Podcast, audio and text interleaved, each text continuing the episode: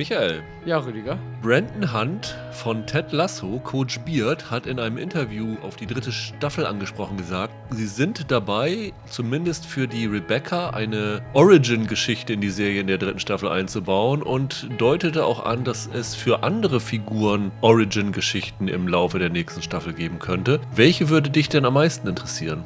Du stellst Fragen. Letzte Woche kriegt Holger die Videospielfrage, ich krieg die Ted Lasso-Frage. Am ehesten vielleicht die Keely Jones, die Juno Temple-Figur. Ja. Hauptsächlich einfach deshalb, weil du dadurch halt ein ganz anderes Thema dir aufgreifen kannst. Du kannst halt weg vom Sport. Die war ja mit dem Jamie zusammen, noch zu Beginn zumindest, und ist dadurch ja überhaupt erst in diese Sportwelt reingekommen. Und ist ja dann auch recht gut mit der Rebecca. Von daher, vielleicht bietet sich das an, dann auch was zu der Figur zu machen und sich da irgendwas ganz anderes auszudenken. Ja, ich glaube, von mir wird jetzt erwartet, ich sage Roy Kent, Roy Kent, Roy Kent, aber ich gehe jetzt mal nicht den offensichtlichen Weg, denn Origin-Geschichte ist, glaube ich, ein bisschen schwierig von einem, der in der Serie damit beginnt, dass seine Karriere als Fußballer fast zu Ende ist. Dann würdest du einfach auch eine, eine Fußballerkarriere-Geschichte erzählen. Das finde ich ein bisschen langweilig. Es gibt ja den Assistenten von der Rebecca, den Higgins, der, die PR für den Verein macht, äh, gespielt von Jeremy Swift. Und über den gibt es ja noch nicht so viel an Informationen. Man weiß, dass er ja drei oder vier Kinder hat. Der älteste Sohn ist damals geboren worden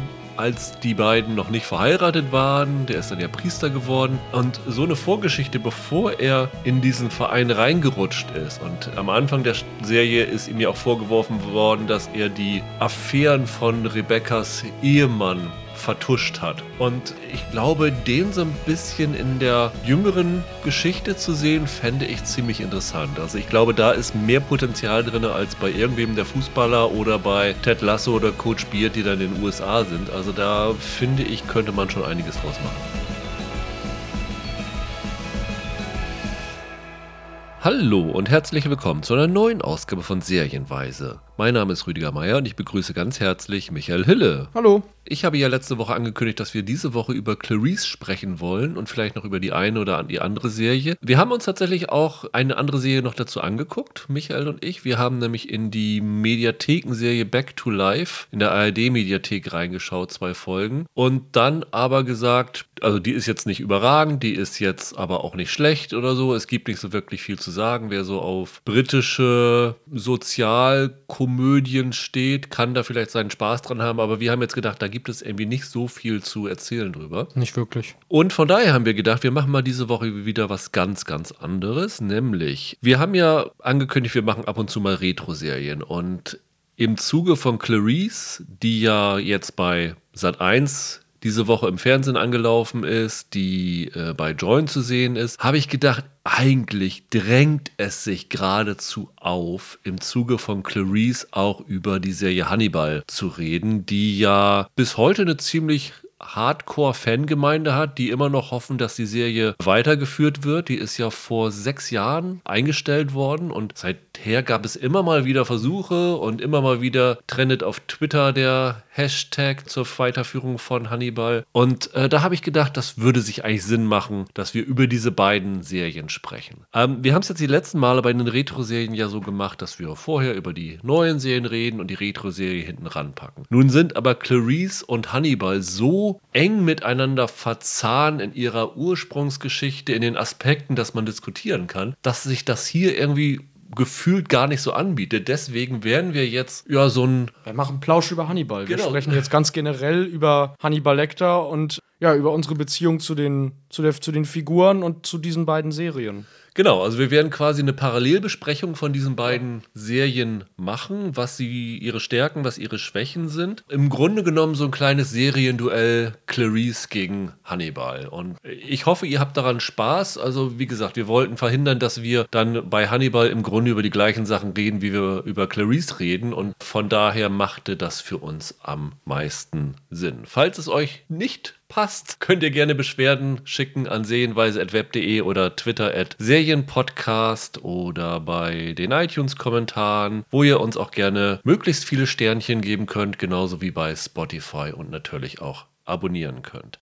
Dann lass uns mal beginnen, Michael. Und ich glaube, das Erste, was wir machen müssen, ist erstmal diese ultra komplizierte Ausstrahlung bei Clarice erklären. Also die ersten drei Folgen sind in dieser Woche bei Sat 1 gelaufen. Am Dienstag meine ich, ne? Um 2015. Genau. Und jetzt laufen immer im Wochenrhythmus zwei Folgen im klassischen Fernsehen. Wobei angesichts der Quoten, die die ersten drei Folgen hatten, muss man das immer noch in Frage stellen, ob das tatsächlich wirklich so auf Dauer gemacht wird. Parallel dazu sind die zwei Folgen der kommenden Woche im Premium-Bereich von Join abrufbar. Das heißt, man kann Stand heute in dem Premium-Bereich die drei Folgen, die gelaufen sind und die zwei Folgen von nächster Woche schon sehen. Und zusätzlich ist es im Free-Bereich von Join möglich, die ausgestrahlten Episoden für 30 Tage nach Ausstrahlung noch zu sehen. Also das ist so das relativ komplizierte Prozedere, wie es mir von Join Sat1 erzählt worden ist. Ich hoffe, das stimmt alles, aber ich gebe es einfach mal so wieder, wie es erzählt worden ist und muss mich da darauf verlassen, dass diese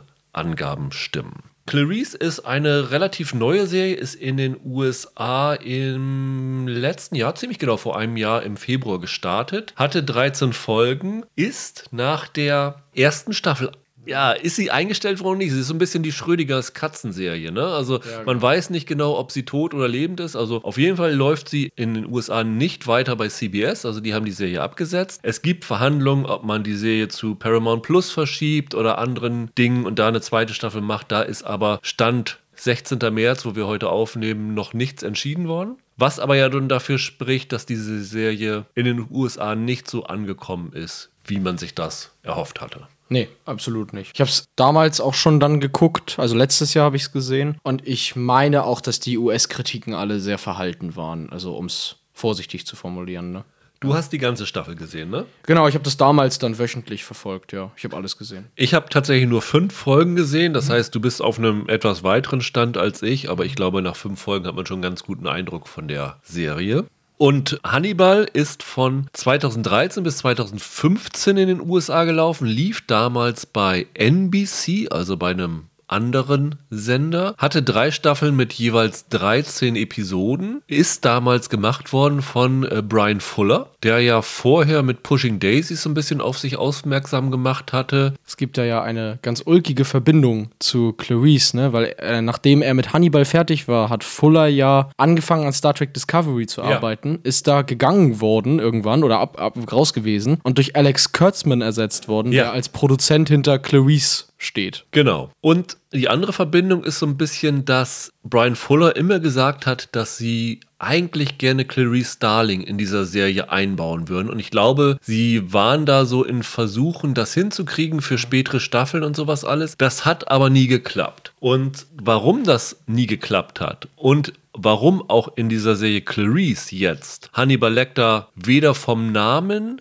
auftaucht, natürlich auch nicht in der Person oder irgendwas, das hat seinen Grund. Nämlich, es gibt eine ultra komplizierte rechte Situation, was Hannibal Lecter angeht und alle Figuren. Also es ist ja alles basierend auf Romanen von Thomas Harris. Der hat 1981 seinen ersten Hannibal Lecter Roman rausgebracht. Red Dragon. Red Dragon, genau. Dann kam 1988 die Romanvorlage von Schweigende Lämmer raus. Und dann später kamen nochmal zwei Nachklappromane, Hannibal 1999 und die Vorgeschichte Hannibal Rising im Jahr 2006. So ist es. Dann ist das ganze Jahr verfilmt worden. Und die erste Verfilmung von diesen Thomas Harris Geschichten ist der Film Manhunter. Im Deutschen hieß er sogar Manhunter Roter Drache, glaube ich. Ne? So genau. war der Untertitel. Von Michael Mann. Von Michael Mann ist gedreht worden 1986, hatte damals in der Hannibal Lecter, damals tatsächlich mit CK und mit O geschrieben, Rolle, Brian Cox, den ja. Patriarchen von Succession. Yes. Und in der Rolle des Ermittlers Will Graham hatte er William Peterson von mhm. CSI, den Hauptdarsteller. Dann ist dieser Film in den USA ziemlich gefloppt. Ja. Muss man sagen. Auch mit relativ schlecht besprochen, wenn ich mich richtig erinnere. Also der gilt auch heute noch nicht als ein wirkliches Highlight in Mans Schaffen. Wobei, hast du den mal gesehen? Ich habe den zu Hause stehen. Ich finde den auch ganz gut. Ich finde den nämlich auch nicht schlecht. Natürlich ist Brian Cox in der Rolle ein bisschen ungewohnt, weil man Anthony Hopkins so gewohnt ist, zu dem wir dann gleich zu sprechen kommen. Aber der hat was. Das ist so ein sehr stylischer, dreckiger Film, ne? Und dieser Film ist produziert worden von Dino De Laurentiis. Ja. Das ist so ein ganz bekannter Hollywood-Produzent. Und dann wurde 1991 eine Adaption von dem zweiten Roman in Auftrag gegeben, Schweigen der Lämmer, von Jonathan Demme, in dem Clarice Starling das erste Mal auftaucht. Also die tauchte in Manhunter nicht auf, in dem aber auch Hannibal Lecter, wie er jetzt heißt, äh, wieder dabei ist, in der berühmten Rolle von Anthony Hopkins, Sir Anthony Hopkins. Die Rechte an der Lecter-Figur, an Verfilmung von der Lecter-Figur, hatte aber weiterhin immer noch Dino De Laurentiis. Ja. Und er ist dann angesprochen worden, dass sie gerne für Schweigen der Lämmer die Hannibal Lecter-Figur benutzen würden. Und Laurentiis, nachdem Manhunter offensichtlich viel Geld für ihn verbrannt hatte, gesagt, ja, macht nur. Also ich glaube, er hat es, wenn ich mich nicht ganz täusche, sogar kostenlos. Er hat dann nicht mal eine Lizenzgebühr oder so verlangt und gesagt, ja, will eh keiner sehen, so nach dem Motto. Dann ist Schweigen der Lämmer ein Mega-Hit geworden, ist der dritte Film geworden, der die Big Five Oscars zugleich gewonnen hat, also Film, Regie, Drehbuch und die beiden Hauptdarsteller, Anthony Hopkins und Jodie Foster. War ein riesen Kassenerfolg und daraufhin hat De Laurentiis gesagt, okay, diese Hannibal-Figur, die ist eine Goldgrube, jetzt mache ich mal weiter damit. Hat dann halt, äh, nachdem dann äh, Thomas Harris auch von dem Erfolg angespornt weitere Romane geschrieben hat, der wollte natürlich auch noch ein bisschen damit abkassieren, weitere Romane geschrieben. Und De Laurentiis hat diese anderen beiden, also die Fortsetzung, in der Clarice Starling von Julian Moore gespielt wird. Inszeniert von Ridley Scott dann den Hannibal. Ach stimmt, das war Ridley Scott. Ach ja. Genau, 2001 dann mit wieder mit Hopkins, mit Moore und Gary Oldman war dann noch genau. dabei. Genau. Dann haben sie nochmal, um richtig Kohle zu machen, den Roten Drachen einfach normal verfilmt. Genau, dann mit Edward Norton in der Ermittlerrolle. Äh, aber wieder mit Hopkins jetzt als Lecter, sodass du dann eine, die Trilogie quasi komplett ja. mit Hopkins verfilmt genau. hattest. Ja, genau. Das hat dann Brad Ratner hat das gemacht. Genau, Brad Ratner. Genau. Und dann ist 2007 auch noch diese Prequel-Geschichte Hannibal Rising verfilmt worden mit Gaspar Ulliel, der jetzt gerade tragisch verstorben ist in der Hauptrolle und jetzt in, demnächst in Moon Knight noch zu sehen sein wird. Die ist dann auch verfilmt worden. Und das Problem ist dann aber, dass es in der Rechtelage aktuell so ist, dass alle Figuren, die in diesem Manhunter-Film 1986 debütiert sind, rechtemäßig immer noch bei Dino De Laurentiis liegen. Alle Figuren, die das erste Mal in das Schweigen der Lämmer aufgetaucht sind, liegen rechtemäßig bei MGM bzw. bei Amazon. Und alle Figuren wiederum, die noch nicht verfilmt worden sind, deren Rechte liegen weiterhin bei Thomas Harris. Das heißt, es ist wirklich sehr, sehr schwierig, diesen ganzen Thomas Harris-Kosmos zu adaptieren, weil man da die rechte Parteien von drei verschiedenen Sachen zusammenbringen muss. Und bei Clarice hat De Laurentiis gesagt, nee, sorry, also die Rechte an Hannibal Lecter gebe ich euch jetzt nicht ab, solange ich da nicht die Kontrolle drüber habe und mhm. nicht einen Großteil des Geldes bekomme. Und andersrum wieder bei Hannibal hat dann MGM gesagt, nee, Clarice könnt ihr nicht haben, da haben wir vielleicht selber noch Pläne mit. Genau. Und so dass diese beiden Serien ja im Grunde jetzt in zwei verschiedenen Kosmen existieren. Also sie leben parallel voneinander. Es ist so ein bisschen das äh, Hannibal Multiverse, kann man vielleicht im, im Marvel Marvel-Sinne so erzählen. Ja, absolut. Das ist natürlich ein bisschen ein Problem, weil im Grunde genommen sind diese beiden Figuren, Clarice und Hannibal, so, nein, nicht abhängig voneinander, aber die ergänzen sich so gut, dass es eigentlich ideal wäre, die beiden wieder zusammenzuführen. Und das ist dann halt nicht möglich gewesen. Und wahrscheinlich hat das in gewisser Weise auch dazu geführt, dass beide Serien zu keinem großen Publikumserfolg geworden sind möglich. Wobei ich glaube, dass ich da für jede Serie eine, nochmal eine eigene Interpretation habe, warum die auch unabhängig jetzt mal von ihrem direkten Bezug zu den Vorlagen und zum Figurenfundus Probleme damit hatten, ein großes Publikum ja. zu erreichen. Man muss ja vielleicht noch gleich sagen, dass diese Serien den Bezug, den sie zu dem Originalstoffen suchen, sehr anders gestalten. Also Clarice schließt ja tatsächlich direkt an die Handlung des Films ja. an und, und, der Film ist ja von, also Schweigender Lämmer ist ja von 1991 und die Clarice-Serie spielt im Jahr 1993, ja. zwei Jahre nach den Ereignissen dieses Films. Ich glaube, es sind sogar nur anderthalb, oder? Kann oder anderthalb ja. oder so. Aber sie versuchen zumindest in direkter Chronologie dazu zu stehen, während die Hannibal-Serie ja eine Art Reboot des Ganzen ist und sich ja nicht direkt jetzt an den Büchern orientiert, sondern die spielt im Jahr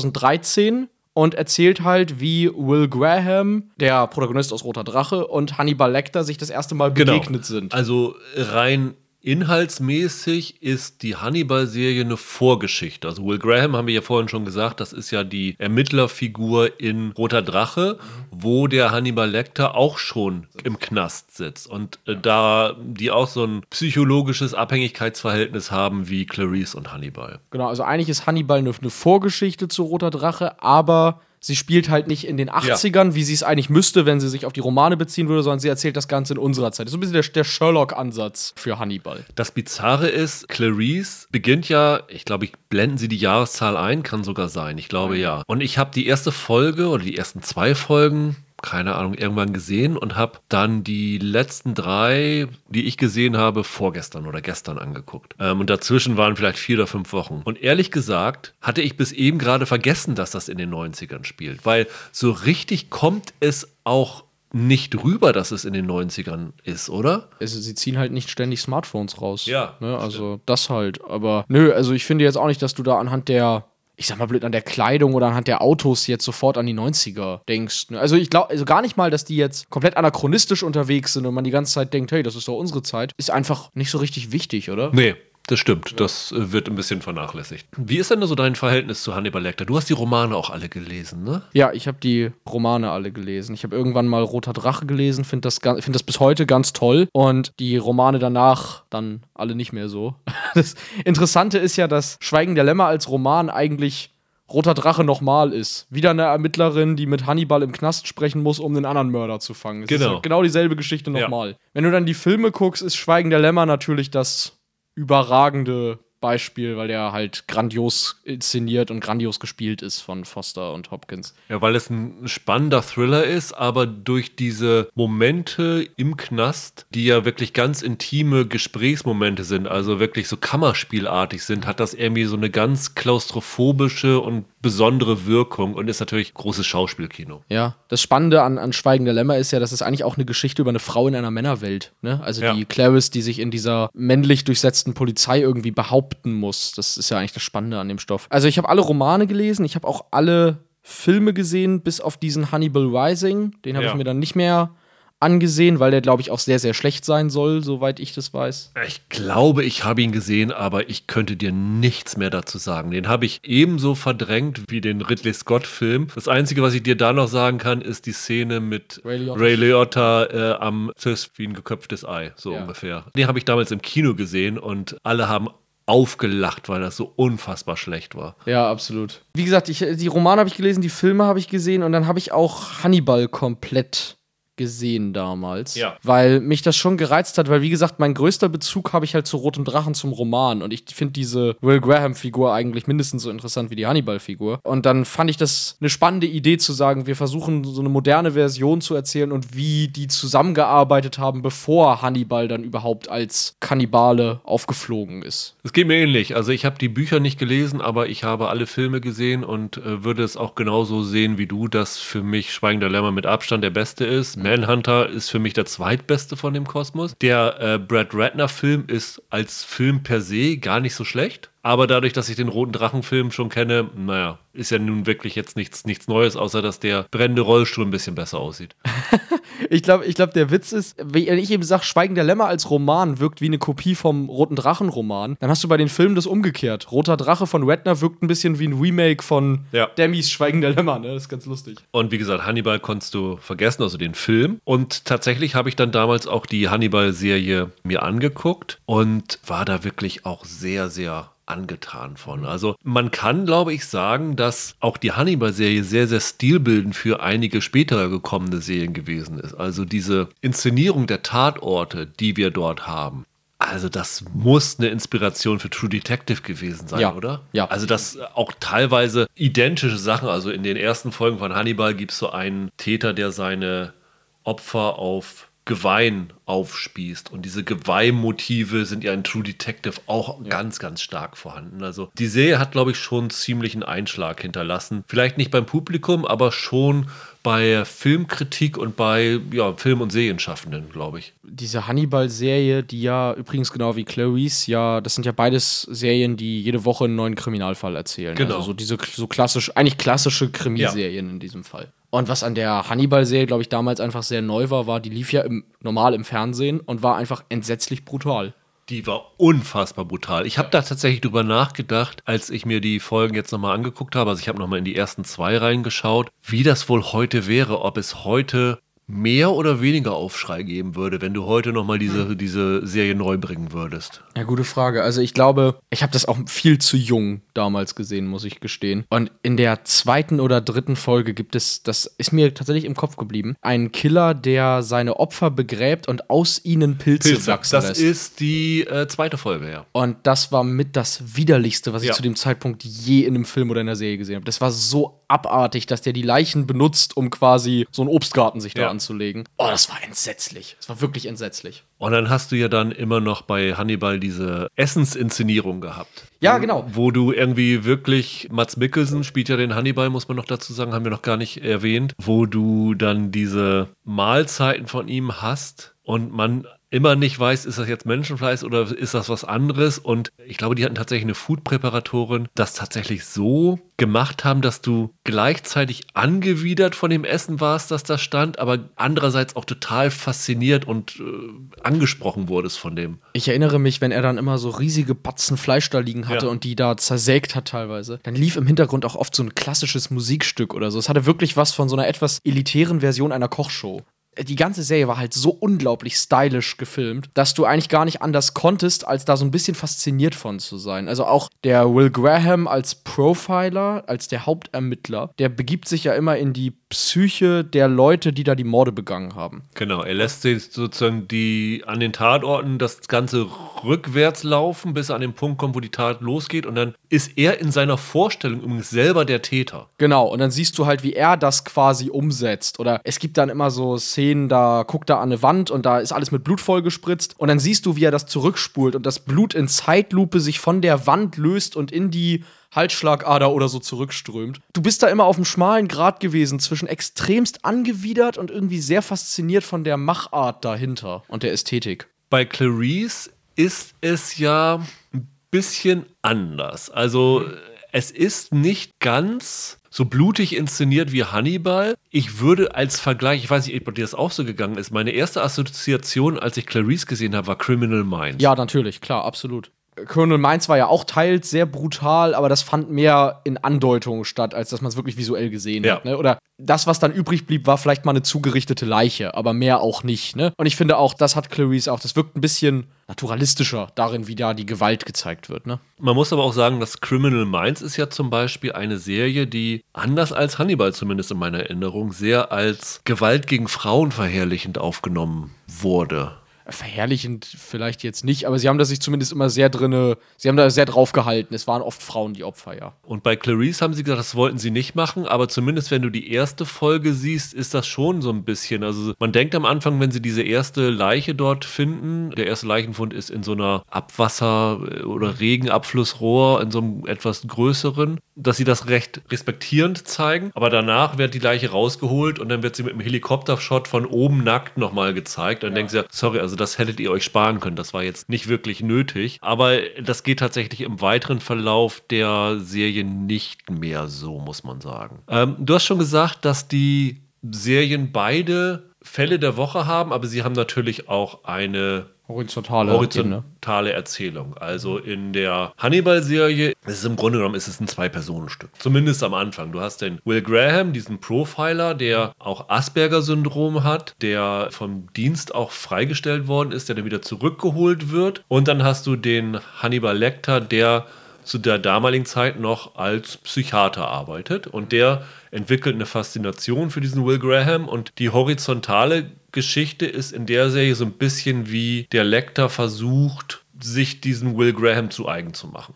Ja, genau. Also das, was ja damals an der Serie so interessant war, war, dies ist zwar eine Vorgeschichte, aber Hannibal ist schon als Kannibale halt auch unterwegs. Ja. Und in der ersten, zweiten, dritten Folge irgendwann, hatte ich damals beim Angucken noch gedacht, das geht ein bisschen in so eine Richtung wie Dexter. Das ist ja dann so, dass der Graham dann auf Anraten seines Chefs immer mit dem Hannibal spricht und den Hannibal zu Morden dazu zieht und den halt quasi um, um Rat bittet. Und der arbeitet ja auch als Psychiater für ihn und therapiert ihn auch, weil er halt dadurch, dass er sich immer in die Haut des Mörders begibt, ziemliche Störungen entwickelt ja. hat. Und in den ersten paar Folgen hatte ich noch dann den Eindruck, dass Hannibal quasi durch Will Graham an diese Mörder, die da in jeder Folge dran sind, irgendwie rankommt, um die dann zu verspeisen. Also, dass ja, der wie Dexter ja. quasi andere Mörder umbringt. Ja. Das bleibt dann in der Serie nicht so. Aber wie du sagst, es ist ein Zwei-Personen-Stück. Einmal mit dem Graham, der diese Mordfälle löst, mit der so um ihn herum. Am prominentesten da Lawrence Fishburne als sein Vorgesetzter. Genau, Caroline de Verners ist noch ein bisschen mit dabei. Die ist an der Uni von ihm. Genau. Und der andere Plot ist dann quasi Lecters Involvement in diese Mordfälle und halt in die Psyche von Will Graham.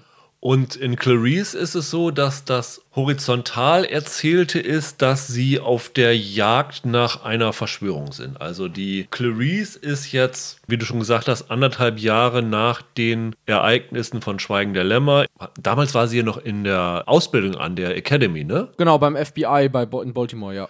Und sie ist seitdem traumatisiert, ist in mhm. Psychologischer Behandlung, beziehungsweise die wurde ihr aufgezwungen. Also sie selber hat da, sieht das nicht so ganz äh, so ein. Und eigentlich ist sie beruflich ziemlich am Ende, weil ihr wird von anderen vorgeworfen, dass sie halt in dem Fall zu sehr auf eigene Faust gehandelt hat, als sie ja damals den Buffalo Bill zur Strecke gebracht hat und das eine Mädchen dort gerettet hat, ja. dass sie dort ihr eigenes Leben aufs Spiel gesetzt hat, das Leben der Entführten und das Leben von anderen Kollegen auch. Und deswegen ist sie so ein bisschen, man kann fast sagen, Persona non grata so. Ja. Und sie wird dann aber ja so ein bisschen unterstützt von einer Generalstaatsanwältin Ruth Martin, gespielt von Jane Atkinson. Deren Tochter ist diejenige, die sie in das Schweigen der Lämmer am Ende gerettet hat. Das genau. Die, das einzige Opfer von Buffalo Bill, das überlebt hat. Genau, aus dem Film ja bekannt. Und diese junge Frau ist natürlich auch traumatisiert von den Ereignissen, redet mit keinem und die einzige Person, mit der sie reden will, ist die Clarice, aber Clarice will wiederum nicht mit ihr reden. Und diese Ruth Martin versetzt sie in eine Special Unit, nennt sich VICAP das ist tatsächlich eine, eine reale äh, Abteilung, nennt sich Violent Criminal Apprehension Program, also eine Abteilung, die dafür da ist, dass sie besonders gewaltbereite Täter schnappt, mit dem Hintergrund, dass sie dann auch näher bei der Tochter ist und äh, die Ruth hofft, dass ihre Tochter dadurch auch so ein bisschen geheilt wird. Einer, einerseits, andererseits ist sie natürlich auch Clarice dankbar, dass sie ihre Tochter gerettet hat und will sie so ein bisschen wieder auf die Beine bringen. Und in dieser YCAP-Abteilung ist ihr Vorgesetzter ausgerechnet Paul Krentler gespielt von Michael Cutlitz aus Southland zum Beispiel. Und dieser Paul Krentler war ja auch in Das Schweigen der Lämmer schon dabei und das war derjenige, der eigentlich die Jagd auf Buffalo Bill gemacht hatte und dem sie so ein bisschen die Schau gestohlen hat. Also er neidet ihr noch immer, dass sie ihm seinen persönlichen Triumph damit genommen hat. Und das ist so ein bisschen das Problem innerhalb dieser Abteilung. Und dann gibt es halt noch so eine Gruppe von anderen Ermittlern. Es gibt dann noch so einen Scharfschützen im Team. Es gibt noch so einen, ja, es ist ein Forensiker. Mhm. Ja. Und dann gibt es noch einen FBI-Beamten, der wird gespielt von Cal Penn. Das ist so das grobe YCAP-Team hier. Und die sind in der ersten Folge auf der Jagd nach einem möglichen Serienkiller. Also mehrere Frauen sind ermordet worden. Und äh, Clarice stellt sich von Anfang an aber gegen diese Vermutung, dass es ein Serienmörder ist, sondern sie meint, da steckt mehr dahinter und ist dann relativ schnell auf der Spur einer Verschwörung, die in medizinische Bereiche hineingeht. Finde ich, kann man so, so ja. sagen. Also viel mehr sollten wir da nicht erzählen, aber das ist so der Handlungsstrang, der sich über diese 13 Folgen weitererzählt wird, während immer zwischendurch halt normale Fälle gelöst normale Serienkillerfälle oder, oder andere Gewaltverbrechen gelöst werden. Das genau. ist so ein bisschen der Aufbau dieser 13 Episoden. Michael, du hast schon gesagt, dass du ein großer Fan von Hannibal gewesen bist. Wie ist es dir mit Clarice ergangen? Ja, ich glaube, ich habe mich da nach zwei, drei Folgen gefragt, wie diese Serie entstanden ist. Und ich habe da eine Theorie und die sieht so aus, dass CBS im Zuge seiner ganzen Mentalist, Blue Bloods Nummern, die sie so produziert haben, so eine Krimiserie rumliegen hatten, so einen Aufbau für eine Krimiserie und sich dachten, hm, irgendwie, was ist an der jetzt so neu, dass die Leute sich das angucken sollen? Und dann kam Alex Kurtzman in den Raum und hat gesagt, sag mal, wir haben doch die Rechte an das Schweigen der Lämmer. Wollen wir aus der Ermittlerin nicht Clarice Sterling machen? Guck mal, die Generalstaatsanwältin, das kann doch hier die Senatorin aus dem Film sein. So ungefähr muss das entstanden sein. Weil, ganz ehrlich, ich verstehe absolut nicht, was das mit Schweigender Lämmer zu tun hat. Ja, ja, das ist die Clarice und ja, der eine Fall aus ihrer Vergangenheit ist der Buffalo Bill-Fall. So what? Für mich war das eine stinknormale CBS-Krimiserie, die eigentlich wenig mit Thomas Harris und diesem ganzen Film zu tun hat, auf den das beruht. Das äh, geht mir ähnlich. Und ich glaube, auch ein Problem ist das Konstrukt. Also, wie wir eben schon gesagt haben, ist Hannibal mehr dieses Zwei-Personen-Stück. Also da gibt es natürlich auch andere Figuren, aber im Grunde ist es so ein Psychoduell zwischen zwei hochintelligenten, aber in gewisser Weise soziopathisch gestörten Menschen gewesen. Ja. Und das hier ist eigentlich eine Gruppenkrimiserie, so eine Ermittlergruppe, wie es auch Navy CIS oder CSI oder Criminal, Criminal Minds. Minds halt sein könnte. Nur mit Clarice Starling. Das Bizarre ist aber, dass ich trotzdem das Gefühl habe, dass die Nebenfiguren in Clarice viel weniger zu tun haben als zum Beispiel in Hannibal. Ich habe mich zum Beispiel die ganze Zeit gefragt, Kelpen ist jetzt nun keine super kleine Nummer, ist jetzt nicht der große Star oder so, aber der war. Man kennt in, ihn. Man kennt ihn durch Harold und Kuma. Er war in äh, Dr. House in den späteren Staffeln dabei. Wow. Er war dann ja zwischenzeitlich in der Politik, in der Obama-Administration involviert gewesen, deswegen hat er ein bisschen weniger gedreht. Aber er ist kein Unbekannter. Und ich habe mich wirklich gefragt, warum, Cal Penn, hast du diese Rolle genommen? Weil du hast in dieser Serie so gut wie gar nichts zu tun. Der hat in jeder Folge vielleicht drei Sätze, steht meistens nur rum und man fragt sich, was soll das Ganze? Und das kann man über fast jeden in diesem Team sagen, außer diesem Crandler, mit dem die Clarice Starling so ein bisschen im Beef hat. Das habe ich mich die ganze Zeit gefragt. Also es ist mehr dann doch auf die Clarice zugeschnitten als zum Beispiel Hannibal. Es ist die Gewichtung passt irgendwie nicht so richtig für den Aufbau, den sie in dieser Serie eigentlich uns liefern wollen.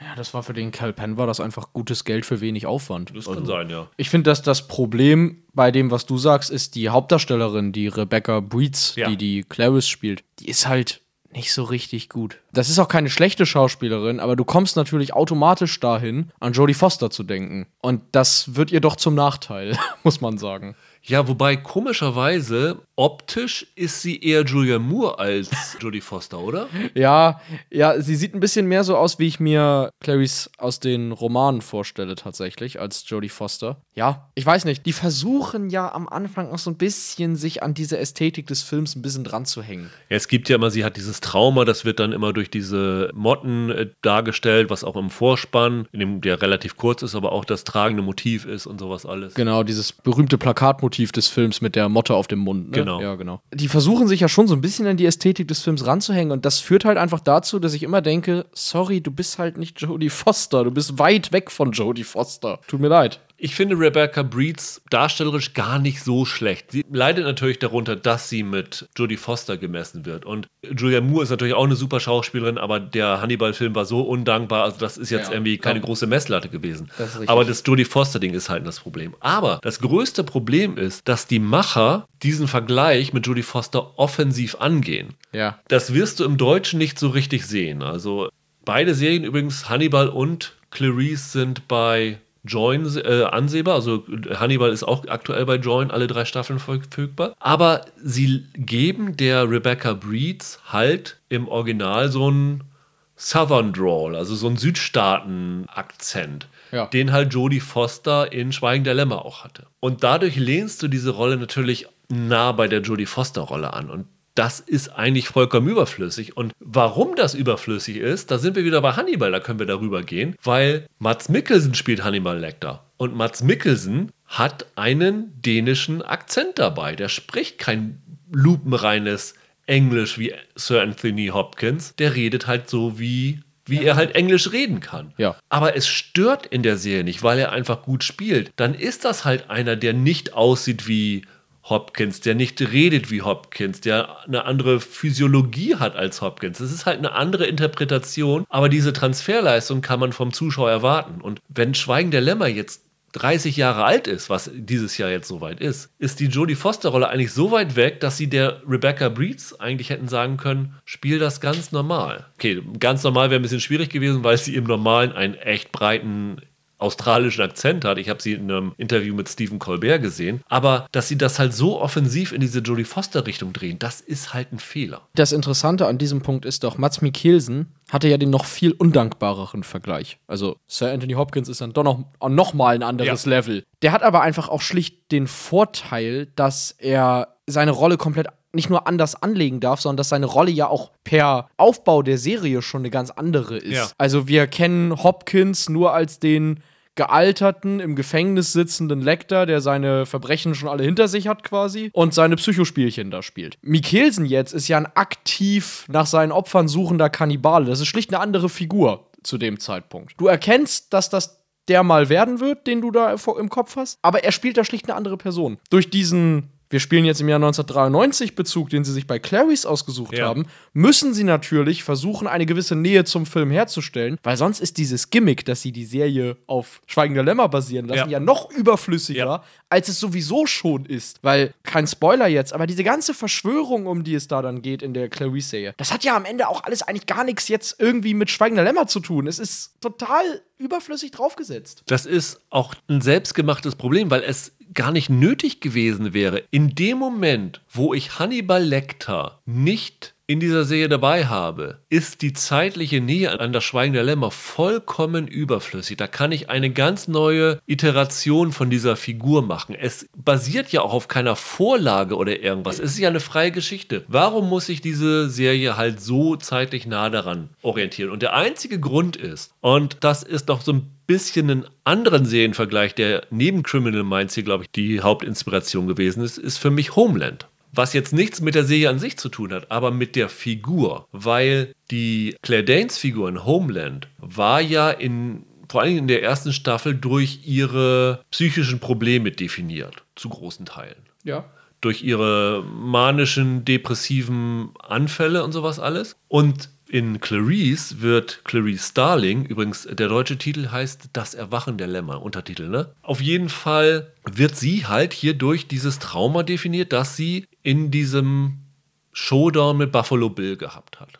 Ja, als sie da im Keller und er mit seinem Nachtsichtgerät ihr da aufgelauert hat, ja, ja. Und das ist für mich ein Riesenproblem, weil so sehr sie diese Figur vom Akzent und vom Aussehen mhm. und von der zeitlichen Nähe an der Clarice anlehnen, hat für mich diese Figur, wie sie sie hier in Clarice zeichnen, relativ wenig mit der Clarice aus Schweigender Lämmer zu tun, oder? Absolut. Das dominierende Element in Schweigender Lämmer dieses Charakters ist ja, die ist ja auch da schon eine traumatisierte Person. Ne? Der, der Tod ihres Vaters hat sie motiviert. Es gibt ja diese Rückblenden im Film. Ja, das ist ja das, wodurch Hannibal Lecter sozusagen es überhaupt schafft, sie so ein bisschen einzuspannen. Ja, genau. Und dann natürlich auch der, der Filmtitel oder der Buchtitel Das Schweigen der Lämmer kommt ja durch eine Geschichte aus ihrer Kindheit, als sie auf einer Farm aufgewachsen ist und äh, immer die Lämmer gehört hat, die geschlachtet wurden. Lecter fragt sie dann ja später, ob die Lämmer jetzt schweigen, jetzt wo sie ihr Trauma überwunden hat und so. Und hier jetzt ersetzen sie das einfach durch ein anderes Trauma, das sie angeblich erlebt hat. Und diese Bezüge zum Film sind dermaßen gewollt. Auch als du das vorhin nochmal gesagt hast, ne, die, der, der Hauptkonflikt dieser Figur, warum dann alle so gegen sie sind, ist, dass sie damals auf eigene Faust ermittelt hätte gegen ja. den Bill. Das ist nur halt Blödsinn. Wenn man sich den Film nochmal ansieht, dann hat sie eine Zeugenbefragung gemacht und ist zufällig in dem Haus gelandet, in dem Buffalo Bill gewohnt hat. Und der hat sie angegriffen. Was soll sie denn dann machen? Sich hinsetzen und auf Verstärkung warten? Da siehst du halt, die haben sich nicht mal den Film noch mal in Ruhe angeguckt, weil das passt gar nicht zueinander. So ist es nicht passiert. Und das andere Problem ist halt, dass zwar die Jodie Foster-Figur ein Trauma hatte, aber diese Figur war nicht über ihr Trauma definiert. Und die mhm. Clarice in der Serie definiert sich eigentlich nur noch über ihr Trauma. Und die Clarice von Jodie Foster war neben diesem traumatischen Vorgeschichte eine unglaublich fähige Polizeibeamtin, die aber mhm. auch sehr eigentlich penibel auf Richtlinien geachtet hat und sowas. Also, dass sie nicht irgendwie auf eigene Faust war. Und in Clarice, in den ersten zwei, drei Folgen, agiert sie halt ständig gegen ihre Vorgesetzten. Sie unterminiert alle Ermittlungen und was weiß ich alles. Und das ist eine ganz, ganz andere Figur, als wir sie kennen. Und insofern macht das wirklich einfach keinen Sinn, das Ganze so nah an diese Schweigen der Lämmer-Geschichte anzubinden. Absolut. Also, der einzige Grund, warum sie das letztlich gemacht haben, ist, würde diese Figur nicht Clarice Starling heißen, würden wir jetzt in diesem Podcast wahrscheinlich gar nicht über die Serie reden. Weil, und das muss man ja auch qualitativ über sie sagen, wenn du den Schweigender Lämmer-Bezug mal komplett ignorierst, dann ist das wirklich eine ziemlich, sorry, stinke, langweilige Krimiserie vom Schema F. Ich habe da wirklich gedacht, Mensch, also egal ob es Mentalist, Castle, Criminal Minds, Blue Bloods oder sonst was ist, jedes CBS-Krimi-Procedural der, der, der letzten Jahre war irgendwie ein bisschen frischer als das. Das ist wirklich eine Krimiserie ja. wie von vor 20 Jahren. Deswegen fällt vielleicht auch gar nicht so auf, dass sie 30 Jahre in der Vergangenheit spielt, weil sie sieht auch so aus, als wäre sie 30 Jahre aus der Vergangenheit. Das ist einfach langweiliges Schema F-Krimi-Gehabe. Ja, und das größte Problem ist, dass die Einzelfälle relativ langweilig sind. Also diese ja, genau. neben dem Handlungsstrang. Und das ist halt in der Hannibal-Serie deutlich besser gewesen. Also neben diesem besser gespielten und besser geschriebenen zentralen Konflikt waren halt die Fälle der Woche auch eklig, muss man sagen. Aber es war halt auch echt spannend und du wusstest halt nie, was kommt. Es konnte dort alles passieren und hier ist entweder jemand entführt worden, jemand von einem Serienkiller umgebracht worden oder irgendwas anderes. Und es hat auch, ich glaube, ich habe es letztens schon mal gesagt, dieses, wir machen eine Serie, die irgendwie düster sein soll und illustrieren es damit, dass die Serie total desaturiert ist und irgendwie in Brauntönen oder sowas gefilmt worden ist. Und der Himmel muss auch immer grau sein. Genau, und der Himmel muss immer grau sein. Aber wenn du zum Beispiel Hannibal dagegen guckst, das war gar nicht so dort. Die war farbenfroh, sehr farbenfroh. Die ist deutlich düsterer, bedrückender als Clarice oder sowas, aber sie wirkt nicht so. Sie suhlt sich nicht in dieser Tristesse wie Clarice. Und ich habe das echt über. Und das ist natürlich eine Tendenz, die durch den Erfolg von Nordic Noir gekommen ist. Klar. Wo es halt immer so ist. Und natürlich ist Maryland, ich glaube Maryland spielt's, ne, ja. ist jetzt auch jetzt nicht der Sonnenstaat der USA. Trotzdem kann man das so oder so inszenieren. Und ja, ah, es, du erzählst keine düstere Serie, indem du alles düster machst, sondern es muss über die Geschichten letztendlich mhm. funktionieren. Du kannst nichts dadurch retten, dass du irgendwie einen Color Grading da reinmachst. Und das ja. ist echt, echt eine verschenkte Chance hier in dieser Serie. Schweigen der Lämmer, der Film zum Beispiel war ja auch nicht so. Also da war der Himmel zwar auch immer grau, liegt halt daran, wo sie es gedreht haben, aber der hatte ja auch Momente wie zum Beispiel diese illustre Einzelzelle, die Hannibal Lecter dann mitten in so einem Regierungsgebäude hatte, wo er doch dann später einen Wärter umbringt und den wie so ein Engel an die Gitterstäbe hängt, wo die auch sehr stilisiert unterwegs gewesen sind. Und das macht diese Serie hier Clarice gar nicht.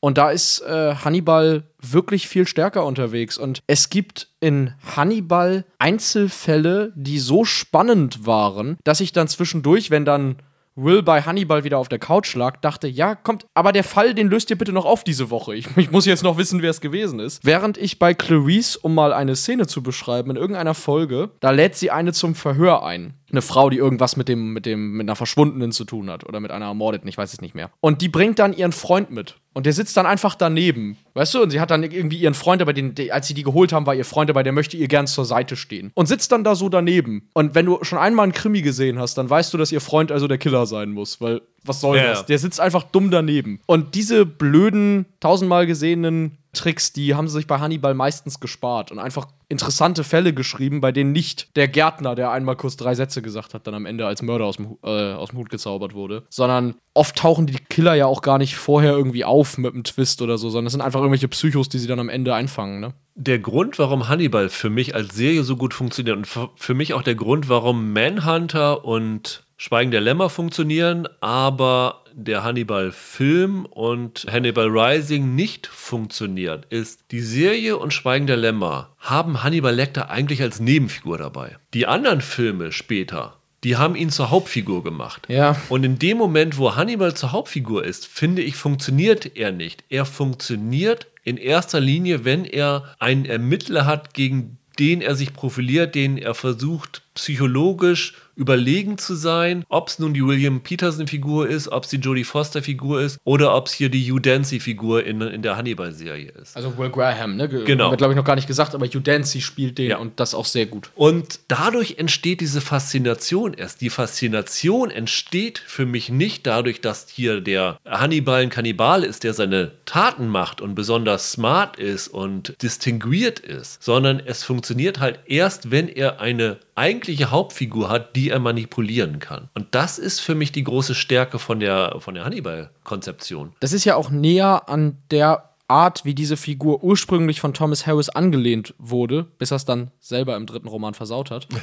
das ist eigentlich kein Charakter, Hannibal. Das ist ja mehr eine Chiffre. Der ist ja ein Geheimnis auf zwei Beinen. Und es ist dann ja so, dass der Graham oder die Starling, die gehen dann zu ihm und wollen ja irgendwelche Hinweise haben. Aber er sagt ihnen ja nicht einfach, hier, guck mal da und da nach oder das und das ist die Wahrheit, sondern er gibt ihnen ja quasi Rätsel auf. Er gibt ihnen ja kleine Anstöße, damit die irgendwie dann später über ihre eigenen Gedanken stolpern können. Er ist die Sphinx als Kannibale. Ganz genau Das ist wirklich so eine mysteriöse Figur. Deswegen funktioniert auch Hannibal Rising nicht, weil du diese Figur entmystifizierst. In dem Moment, ja. in dem du erklärst, warum der so ist, wie er ist. Und die Serie Hannibal war deshalb so clever, weil sie Hannibal halt schon von Beginn an als Mörder gezeigt haben und ihn von Beginn an in diese Position dieser rätselhaften, irgendwie unergründlichen Psychofigur gesteckt haben. Bei dem dann, finde ich, in Hannibal immer noch ganz interessant dazu kommt, dass er als Psychiater sich selbst diagnostizieren kann und genau weiß, dass er eine Macke hat. Das erzeugt so ein Spannungsfeld, weil du halt gemeinsam mit der Hauptfigur versuchst, ein Geheimnis zu lösen, das es nicht zu lösen gibt. Und das Problem von Clarice ist, dass sie versuchen, die Clarice Starling zu mystifizieren. Eine Figur, ja. die eigentlich nicht dazu gedacht gewesen ist, sondern die halt dazu gedacht gewesen ist, dass sie halt im Zusammenspiel mit so einer mystischen Figur fungiert. Und eigentlich eine By-the-Books-Ermittlerin ist, die halt durch ihre ja, jugendliche Unbedarftheit so ein bisschen übertölpelt wird. Und hier versuchen sie halt beides zu machen. Sie versuchen sie als Ermittlerin zu machen, aber halt als diese mystische Figur. Da wird dann eine Traumageschichte noch aus ihrer Kindheit noch dazu gebracht und all sowas. Es geht ja nicht nur um diesen Buffalo Bill-Fall. Ja gut, der ist ja auch schon abgeschlossen. Ne? Ja, also. aber es ist nicht nur der, der das Trauma in ihr verlassen ja. hat, sondern es geht auch noch was tiefer in ihre Kindheit zurück und all sowas. Damit beladen sie und überfrachen sie diese Figur so extrem, dass das einfach nicht mehr funktioniert. Und dadurch, dass du dann halt diese Figur so in den Vordergrund stellst, auch wenn es eine Teamermittlung ist, aber es ist im Grunde eine Clarice-Serie, hast du halt genau das gleiche Problem wie bei den späteren Hannibal-Figuren, wo diese Figur zur Hauptfigur geworden ist. Sie braucht halt jemand anderen, ich würde mal sagen, an dem sie sich vielleicht reiben kann oder irgend sowas. Und da funktioniert halt dieser Crentler nicht für. Das ist halt ihr Vorgesetzter, mit dem sie Meinungsverschiedenheiten hat, aber das ist keine interessante Dynamik Dynamik zwischen den beiden Figuren. Und das ist halt ein Problem. Und sie bringen ja nachher auch noch den Buffalo Bill zurück, ne, für kurz. Ich habe, soweit habe ich es nicht gesehen, aber er ist irgendwie, taucht er irgendwie auf. Ja, genau. Also natürlich nicht lebendig. Er hat ja Schweigender Lämmer nicht überlebt, aber so als sie halluziniert ihn sich dann quasi ja. her. Er verfolgt sie noch das ist halt dann für mich ein Problem. Also die ganze Konzeption der Serie hat so viele Probleme und das haben sie sich wirklich selber, wie wir schon gesagt haben, durch diese Ausgangssituation total verbockt. Der Grund dafür ist doch, Brian Fuller hatte ein echtes Interesse an Thomas Harris. Der hat diese Serie gemacht, weil er das Gefühl hatte, dass er zu den Figuren Will Graham und Hannibal Lecter was Interessantes zu sagen und zu kommunizieren hat. Der hat ja eine große Bewunderung und Liebe für diese Romane. Das hat er ja immer wieder betont. Roter Drache war irgendwie so ein Deal-Breaking Roman für ihn damals. Das darf man vielleicht jetzt ja auch mal sagen, die Serie ist ja schon ein bisschen älter. Die ersten zwei Staffeln sind so eine Art Vorgeschichte zu Roter Drache. Die dritte Staffel ist eine Adaption von Roter Drache. Ja. Die basiert ja direkt auf dem, was in diesem Roman passiert. Sie endet anders, aber die, die dritte Staffel ist tatsächlich eine Verfilmung des Roter Drache-Romans. Da taucht dieser Mörder auch auf und Hannibals Geheimnis ist dann irgendwann auch raus. Das kann man so verraten. Fuller hatte eine Liebe für diese Figuren und er hatte eine eigene Vision dieser Figuren. Er macht ja auch total interessante Sachen, die ich jetzt gar nicht unbedingt spoilern will. Aber was ja so toll an Hannibal war, da tauchten Figuren auf, die man aus den Romanen kannte und von denen man wusste, die werden später noch sehr wichtig sein. Und dann waren sie tot. Und dann war dieser ganze Prequel-Gedanke auf einmal zur Hölle gefahren, weil er mal eben eine für die Romane relevante Figur gekillt hat, bevor sie richtig zum Einsatz kommen konnte. Da hat er eine Serie gemacht für Leute, die wie er diese Romane in- und auswendig kennen, die wie er diese Liebe für dieses Universum haben. Alex Kurtzman ich unterstelle ihm das jetzt einfach mal, interessiert sich eigentlich gar nicht für Thomas Harris. Sondern der interessiert sich dafür, dass, wenn er seine Serie Clarice nennt, dass sie dann mehr geguckt wird, als wenn sie, weiß ich nicht, Sandra heißt. so dahinter steckt primär ein monetärer Aspekt. Das ist dasselbe Problem, wie was ich, glaube ich, damals mal in irgendeinem Podcast bei der Serie Ratchet erzählt habe. Diese Ryan Murphy-Serie über die Krankenschwester aus einer Flug über das Kuckucksnest. Für sich genommen kann man über die Serie sagen, was man will. Aber dass sie sich da an eine so beliebte Figur aus einem berühmten Film und berühmten Buch rangehangen haben, hatte letzten Endes schlicht den einzigen Effekt, dass man damit Aufmerksamkeit generieren wollte, weil man auf eine IP setzt, die bereits bekannt ist. Was du dabei aber automatisch machst, ist, du zweckentfremdest diese IP und nimmst ihr so ein bisschen den eigentlichen Ursprung. Also du dehnst das, was an diesen Figuren, an diesem Konzept interessant ist, so weit aus, dass es beliebig wird. Und dass es eigentlich auch was komplett anderes hätte sein können. Und das konnte bei Hannibal nicht sein. Hannibal war ganz klar eine Thomas Harris-Adaption. Hannibal Lecter war nicht Dexter 2.0, er war ganz klar als Hannibal Lecter zu erkennen. Und deshalb hat das funktioniert. Und Clarice kann nicht funktionieren, weil da nichts hintersteckt. Das ist nur ein übergestülpter Hut. Ja, yeah. Hannibal ist entstanden, weil es über diese Figur was zu erzählen gibt. Clarice ist entstanden, weil man Geld machen wollte. Das ist das Alex Kurzmann-Prinzip. Darum ist er auch jetzt der Chef von Star Trek, muss man so sagen. Deshalb besteht auch die vage Hoffnung, dass er diese Serie vielleicht noch zu Paramount Plus über, irgendwie rüber rettet. genau, genau. Da hat er ja doch ein recht großes Standing. Er ist übrigens ja nicht der Einzige. Ne? Also Jenny Lumet, die Tochter von Sidney Lumet, ist ja auch noch mit die äh, Showrunnerin Richtig, dahinter. Ja. Ne? Ja, das darf man nicht ganz vergessen. Also Kurzmann ist nicht der Einzige dabei. Die ist ja auch eine häufigere Kollaborateurin von ihm, weil die haben ja jetzt zusammen auch Star Trek Strange New Worlds ausgetüftet. Und sie hat das Drehbuch, also zumindest die Geschichte für diesen Mumie-Film von Kurtzman mit Tom Cruise auch gehabt. Also da ist sie schon, schon öfter dabei gewesen. Ja, ja, genau. Ah, okay, dann ist sie doch an allem schuld. Das wusste ja. ich nicht. Wenn sie die Mumie geschrieben hat, dann ist ja alles verloren. Okay. Es ist echt ein bisschen schade. Aber die, die Sache ist halt, ich glaube, in diesem Fall auch hätte es wahrscheinlich Clarice nicht gerettet, wenn sie irgendwie Hannibal da eingebaut hatten, weil der gesamte Ansatz da hat einfach nicht funktioniert. Ja, also ich, ich befürchte, wenn sie Hannibal da eingebaut hätten mit der Herangehensweise, wie sie auch an Clarice rangegangen sind als Figur, dann wäre es halt einfach nicht Hannibal gewesen. Es ja. wäre irgendein banaler Psycho geworden, der dann wahrscheinlich ständig in so einem distinguierten Tonfall vor sich her redet und dadurch irgendwie Hannibal Lecter sein soll. Zu Hannibal würde ich gerne noch eine Sache sagen. Ich weiß gar nicht, hattest du alle Staffeln gesehen damals? Ich bin mir gar nicht sicher. Ist die dritte überhaupt in Deutschland auf DVD rausgekommen? Ja, ich habe die alle zu Hause auf Blu-ray. Ja, ich glaube, ich habe tatsächlich nur die ersten zwei gesehen. Die dritte fehlt mir leider noch, ja. Die letzte Staffel, diese Roter Drache-Staffel, da hat die Serie dann ja auch ein bisschen an Qualität für viele verloren, weil gerade die ersten fünf, sechs Folgen, also sie haben in Staffel 3 das Fall der Woche-Schema, wie gesagt, verlassen, um diesen Roman zu adaptieren. Und da hat sich Fuller sehr in seinen visuellen Mätzchen verloren. Also das ging dann schon in so eine American God-Ästhetik, wo du dann minutenlang äh, Szenen zuguckst, in denen eigentlich überhaupt nichts passiert, die aber unfassbar geil aussehen. Und da wurde es dann schon recht dünn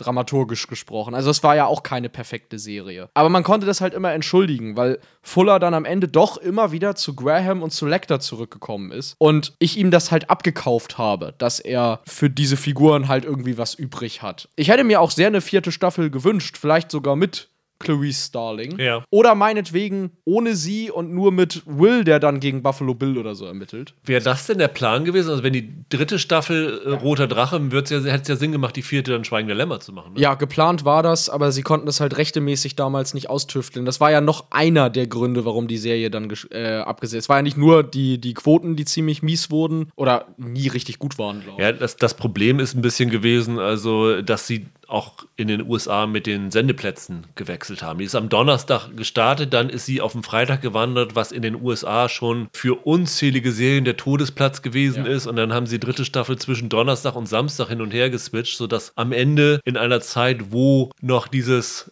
ich nenne es jetzt mal Mediatheken gucken. In den mhm. USA ist es ja ein bisschen was anderes. Es ist ja dieses Plus sieben, also zeitversetzt gucken, noch nicht so präsent gewesen ist, wie es jetzt fünf Jahre später gewesen ist. Ja, plus sie war halt auch schlicht relativ teuer, ne? Weil Fuller so ein ja so einen sehr hohen Anspruch hatte an, an Ausleuchtung und an die generelle Umsetzung. Ein Teil der dritten Staffel spielt ja in Venedig und das wurde relativ aufwendig dann mit den Sets und den Kostümen hergestellt. Von daher, die war einfach auch relativ teuer und durch ihre enorme Brutalität aber einer breiten Masse auch nicht unbedingt vermarktbar zu dem Zeitpunkt, glaube ich. Also ich hatte ein bisschen das Gefühl, woran Hannibal teils gescheitert ist, ist, dass viele, als sie damit angefangen haben, gehofft haben, dass sie darin so einen Dexter-Ersatz finden. Und das ist es halt am Ende nicht. Es ist deutlich komplexer und weniger zugänglich, als es Dexter war. Ja, ich meine, so blutig wie Dexter gewesen ist, aber ich kann schon verstehen, wenn irgendwer über Hannibal gesagt hat, das glorifiziert mir zu sehr Gewalt und Morde und sowas alles durch die Inszenierung der Tat oder dass da viele am Anfang so ein bisschen abgesprungen sind, weil es halt so eine Art von Mordinszenierung im klassischen Fernsehen noch nicht gegeben hatte. Auch, aber auch der Unterschied zu zum Beispiel Dexter ist doch, Dexter ist zwar ein brutaler Mörder, aber der ist sehr leicht zu mögen als Protagonist. Weil er die Bösen umbringt. Genau, und weil, ja, weil Michael C. Hall den ja auch so ein bisschen wie so ein ja.